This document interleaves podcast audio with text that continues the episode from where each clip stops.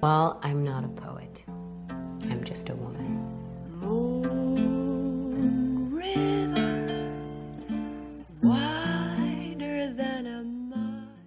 Hola a todos y bienvenidos a un nuevo episodio de Hanging at Tiffany's, en el cual vamos a hablar de una película que la verdad es que vi más veces que cualquier otra, está siempre en la tele y, creo que todos alguna vez en nuestra vida las vimos, que es un peliculón y se llama The Devil Wears Prada o El Diablo Viste la Moda.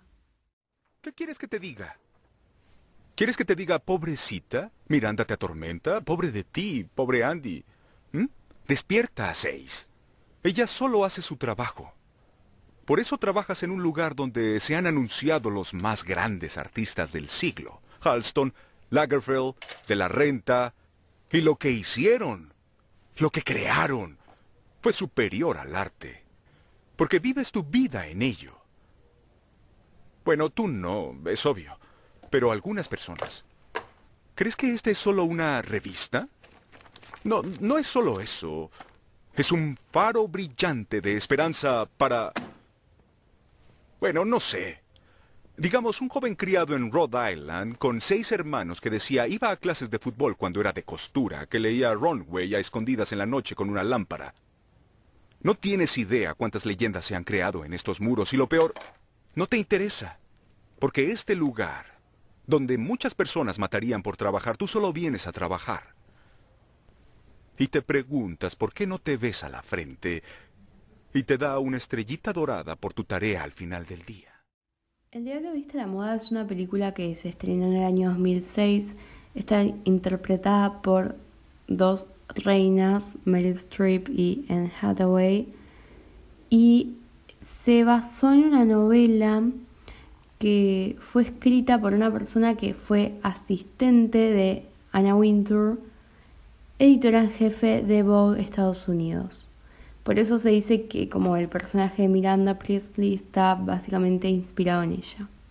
Anna Wintour llega a Vogue a fines de los 80 creo, si no me equivoco, y revoluciona a, esta revista que es una de las revistas más influyentes del mundo de la moda, porque le da lugar a la moda más, eh, más global, digamos, como a lo que vemos todos los días, lo que está en la calle, y no solo a la alta costura, que era lo que se veía en Vogue, básicamente, que era la High Society, digamos. Y trae esto de, de la moda como algo social. La verdad es que no me voy a explayar mucho más en esto porque quería darle otro enfoque, pero si les interesa les recomiendo el episodio que hizo Cinetrola hablando de esta película en el que mm, se explaya un poco más en lo que es Anna Wintour y Bob. Nada, lo súper recomiendo, la amamos reina. En lo que sí me voy a explayar es en cómo The Devil Wears Prada me mostró el periodismo en la moda, más que nada lo que es editorial, y me hizo conocer este lado de la industria que no se muestra tanto, porque siempre vemos como o sea, uno dice la industria de la moda, quiero laburar en la industria de la moda y a querer ser diseñador, a querer ser modelo, a lo sumo querés hacer fotografía, pero más que eso, nada. Y acá nos muestran lo que es editores en jefe, asistentes, directores de arte, la gente que está detrás de los diseñadores como empresarialmente hablando, y, nos muestran la importancia que estos tienen en la industria. En una escena, Nigel le dice a, Andy que la opinión de Miranda es la única que importa. O sea, lo que ella dice, lo que Runway dice, define básicamente las tendencias, los, los diseños, eh, las colecciones, los distintos diseñadores. Todo pasa por la prensa, porque en sí es lo que después va a ver la sociedad si, si yo veo que todas las revistas no están dando una buena crítica a este diseñador, no voy a seguir a comprar su ropa. Pero si, si lo marcan como tendencia o como lo que se viene, inmediatamente se llenan las tiendas. Es así. Y por otra parte también te muestran como en la película la crudeza que tiene la industria de la moda. O sea, es un modo de vida tan glamuroso, pero a la vez tan frío, tan eh, duro, porque mm, hay una preocupación por la imagen corporal y básicamente eso sigue estando, a pesar de que se evolucionó bastante y que hay eh, mucha más representación plus size en la industria, la verdad es que seguimos con la homogeneidad de los cuerpos y seguimos con el mismo estereotipo de belleza. Y acá te lo muestran muy bien y me parece como algo destacable de la película porque quizá lo, lo hacen en forma de comedia pero lo, lo muestran. Vemos eh, que en la industria estas cosas pesan y que a la hora de laburar ahí como que lo pensás dos veces. A la vez, esta frase que Nigel le dice a Andy cuando están en París, que mm, tiene como la esperanza de ser ascendido, de tener otro puesto de trabajo, y le dice, voy a venir a París y ver París, en realidad. O sea, esto de que hacen un montón de viajes, van a un montón de lugares, pero están tan abocados al trabajo, por lo menos en Runway, acá como lo presentan, que nunca terminan de disfrutar bien las cosas. O cuando Miranda habla con Andy, le dice que hay decisiones que tienen que tomar si quieren esa vida y, y Andy le dice, no, yo no podría nunca hacer lo que vos le hiciste a Nigel y ella dice, se lo hiciste a Emily. O sea, vos tomaste el lugar de Emily y quisiste venir a París a pesar de que sabías que eso a ella le iba a doler porque fue básicamente a lo único que dirigió su trabajo. O sea, Emily vivía por París, básicamente. Y en cambio Andy decidió avanzar en su carrera profesional y decir, bueno, no me importa, yo voy a París. Y ahí le dice como, todos quieren ser nosotras. Y, y esto es la industria, o sea, todos quieren ser ellos, pero al mismo tiempo como que lo rechazan por todo esto de que es muy tóxica. Es una industria que es conocida por ser una de las más problemáticas, por así decirlo, y porque también a este nivel de éxito al que la mayoría que, que, se mete aspira a llegar, para hacerlo tenés que pisar un montón de cabezas, es muy competitiva, es una industria que tiene muchísima toxicidad dentro y al mismo tiempo es muy linda porque es estéticamente hermosa y es un arte, o sea, la moda nos interpela a todos y, y es muy, muy, muy linda, muy bella y tiene aspectos que, que son súper atrapantes. Esto de ver los desfiles, de, de entender por qué los diseñadores hacen sus prendas de, tal manera y no de otra y entender en qué se inspiran y, ver qué condujo a cada persona a elegir trabajar en la industria. Es muy, muy bello. Por eso es que la peli también es como una crítica a este pick me girl estereotipo en el que la verdad no me chupa muy buena moda, es re superficial, qué asco, eh, me pongo lo primero que encuentro y no me importa. Honey, it's not like that, like no. Esto se representa básicamente en Andrea del principio, en sus amigos, en su pareja, que es como, ay, no, ¿Cómo van a hacer eso? ¿Cómo se van a preocupar tanto por los detalles? Y, y llega la escena de Cerulean Sweater, que Dios, qué escena, qué monólogo, qué hermoso, qué hermoso, porque ahí lo que hace Miranda es poner a Andrea en su lugar. O sea, le dijo, mmm, Reina, vos decís que te chupa un huevo la moda. Porque a mí, si algo que, que me molesta el personaje de Andrea, y es algo que también lo, lo remarca Nigel, es que habiendo tanta gente que mataría por tener el trabajo que ella tiene, ella solamente se digna a ir y a trabajar y espera que le tiren flores por todo, cuando en realidad no se, o sea, sí se está esforzando, ponele en, en, o sea, hay una explotación laboral, de eso, en eso estamos todos de acuerdo, pero no es como que estás revolucionando la industria de la moda porque yo venga y vaya y te tire flores. O sea, no. Y pretende eso ella y no se compromete de lleno con la industria, sino que va y se presenta a trabajar y listo, y no entiende. Y, y subestima todo ese mundo. Y eso es lo que me molesta. Porque sí, o sea, la industria es excluyente, pero se burla de la moda y le falta respeto a su lugar de trabajo. Entonces, ¿para qué vas a trabajar ahí? ¿O por qué pretendes que te feliciten por absolutamente todo cuando dejaste claro que no te importa estar ahí? O sea, sí, la experiencia, porque incluso lo mencionan en la película, trabajar para Miranda un año y ya te contratan en cualquier lugar del mundo. Pero hay otras formas de hacerse nombres en el periodismo en el que Andy está interesada. Entonces, ¿para qué vas a trabajar ahí si lo único que vas a hacer es burlarte? Y ahí es cuando entra la escena del suéter color cerulio. Porque esta escena comienza con Andy riéndose, por así decirlo, de. Porque sí se está riendo de que mm, una de las asistentes de Miranda le muestra como los cinturones. Le dice, no sé cuál elegir, son tan distintos. Y Andy le dice, para mí son iguales. Y Miranda dice, oh, ay sí, pensás que esto no tiene nada que ver con vos. Elegís ropa cualquiera porque le querés comunicar al mundo que te tomás demasiado en serio como para preocuparte por lo que te pones. Pero ese suéter, el color de ese suéter, salió de una colección de Oscar de la Renta que después pasó a unas a unas camperas y, así va haciendo toda una conexión que lo lleva a que las, eh, los diseñadores o, la prensa impulsó a que este color se use en las prendas cotidianas y eso lo llevó a aparecer en las tiendas y, y vos lo sacaste de una pila de cosas, como las llamás, y lo compraste y te lo pusiste y lo que vos tenés puesto hoy fue elegido por personas de esta habitación. Entonces me parece cómico que digas como, ay no, no me interpela o no soy parte cuando estás usando algo que nosotros elegimos para que vos uses.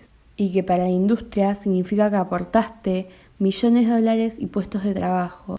Y la verdad es que sí, Reina, say it louder, please, Queen, te amamos además de todo este monólogo de Miranda Presley, que está dicho muy como en la tonalidad de Meryl Streep, de decirlo como así muy natural y que no parezca como un monólogo, que me encanta. Después tenemos a personajes como Nigel, que básicamente definen a la moda como el arte en el cual la gente vive, porque es lo que usamos. Y la, la, película te viene a traer esta visión de que la moda es lo que nos interpela a todos, es súper social. O sea, nosotros comunicamos con lo que usamos y cómo nos vestimos dice en gran parte cómo queremos que el resto nos perciba.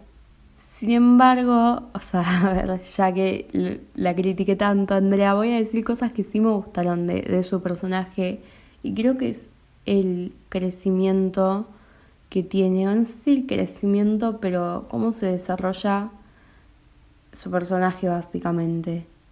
Porque no se queda con, con el blanco o el negro, o sea, no, se queda con la Andrea que no le importaba nada, ni con esta Andy súper adicta al trabajo, por así decirlo, que perdió todo rastro de su vida personal, vida emocional, amorosa, familiar. No. Busca un intermedio y aprende a respetar a la industria, por así decirlo, en el medio. Tenemos el makeover que amamos Anne Hathaway con makeovers, o sea, el diario de la princesa de Billboard's Prada, y obsesionados con hacerle makeovers a Anne Hathaway, que ya de por sí es una diosa. Y ahí podemos ver que ella está entendiendo que si quiere posta que le tiren flores en su trabajo, se tiene que comprometer y tiene que dejar de subestimar a la industria y tiene que dejar de decir, ay, qué pelotudez, cuando Reina te está dando de comer. Y va entendiendo que quizá no es tan superficial como parece.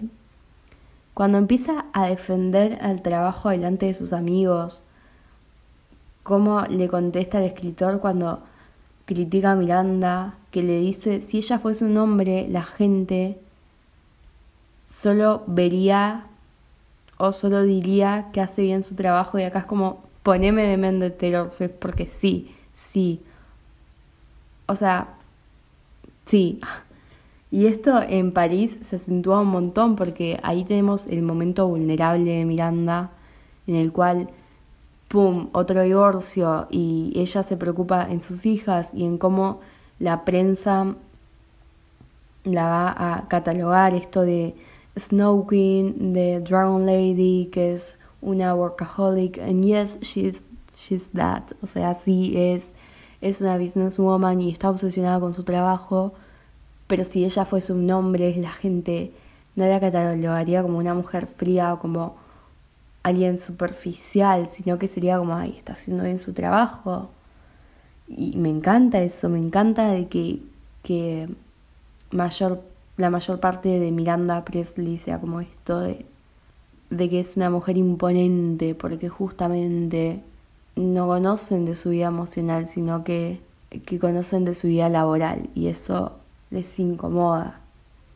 Andy termina respetando a Miranda y al final, a pesar de que ella renuncia cuando se la cruza, que la saluda, como que vemos esta señal de, respeto, de ahora te conozco, ahora sé quién sos, y no veo que, que esto sea una estupidez porque yo tengo otros objetivos, quiero ser periodista y hablar de temas más sociales, hablar de temas políticos, pero la moda ya no me parece una pelotudez y se refleja muchísimo en cómo combina el estilo de, de Andy antes de Runway con lo que aprendió en Runway. La verdad es que me parece espectacular ese balance del personaje que pudieron hacer y que reflejaron también en el vestuario. Y es verdad que hay opiniones súper controversiales alrededor de la industria, pero creo que lo que vino a hacer esta película es decirnos, che, no subestimen, no me subestimen, no digan que, que soy superficial porque los puedo sorprender.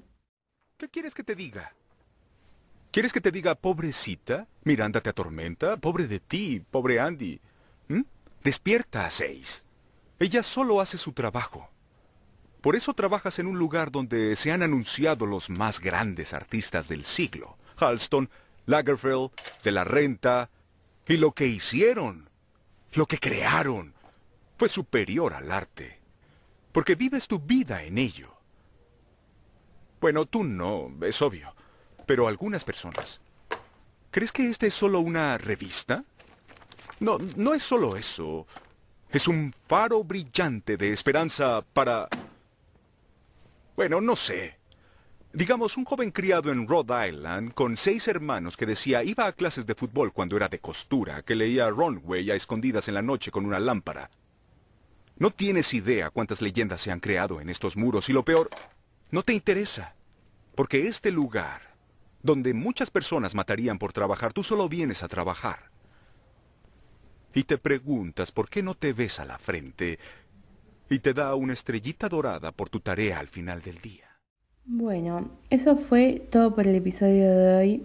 La verdad es que mi opinión sobre la película y sobre la industria en sí cambió muchísimo en todas las veces que la vi.